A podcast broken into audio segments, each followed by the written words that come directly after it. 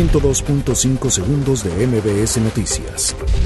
Juez se declara imposibilitado para realizar inspección en Santa Lucía. Andrés Manuel López Obrador pide a Estados Unidos actuar con respeto a nuestra soberanía. Gobierno de México dará a conocer informe detallado de seguridad la siguiente semana.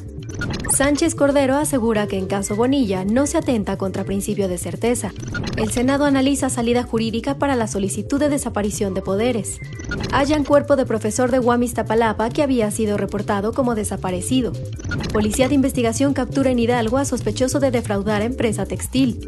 Normalistas secuestran camiones de transporte público en el Estado de México. Semar entrega 70 toneladas de ayuda humanitaria a Bahamas. Donald Trump afirma que continuará diálogo con Corea del Norte. 102.5 segundos de MBS Noticias.